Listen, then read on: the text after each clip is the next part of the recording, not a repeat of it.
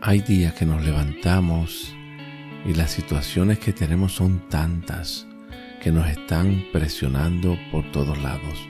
Nuestra mente, nuestra cabeza siente que va a explotar. Nuestro corazón está palpitando bien aceleradamente porque no vemos soluciones a las circunstancias que nos están rodeando.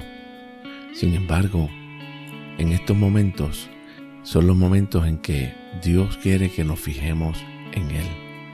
¿Cómo lo hacemos? En Hebreos capítulo 12 dice, esto lo hacemos al fijar la mirada en Jesús, el campeón que inicia y perfecciona nuestra fe.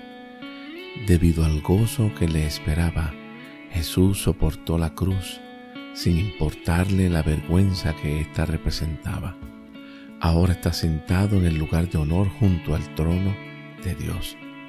Nuestro Padre dice, fija tu mirada en Jesús, porque en Él, primero, Él es el que origina tu fe y esa fe se origina al entender que su amor nos está cubriendo y que siempre va a estar de nuestro lado.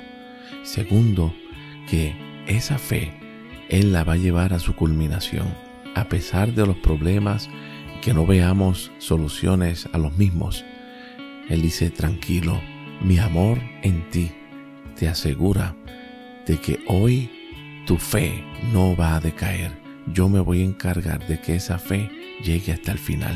Por eso hoy pongo toda mi atención en aquel que es mi vida confiado de que Él es el que comienza y culmina la fe en mí.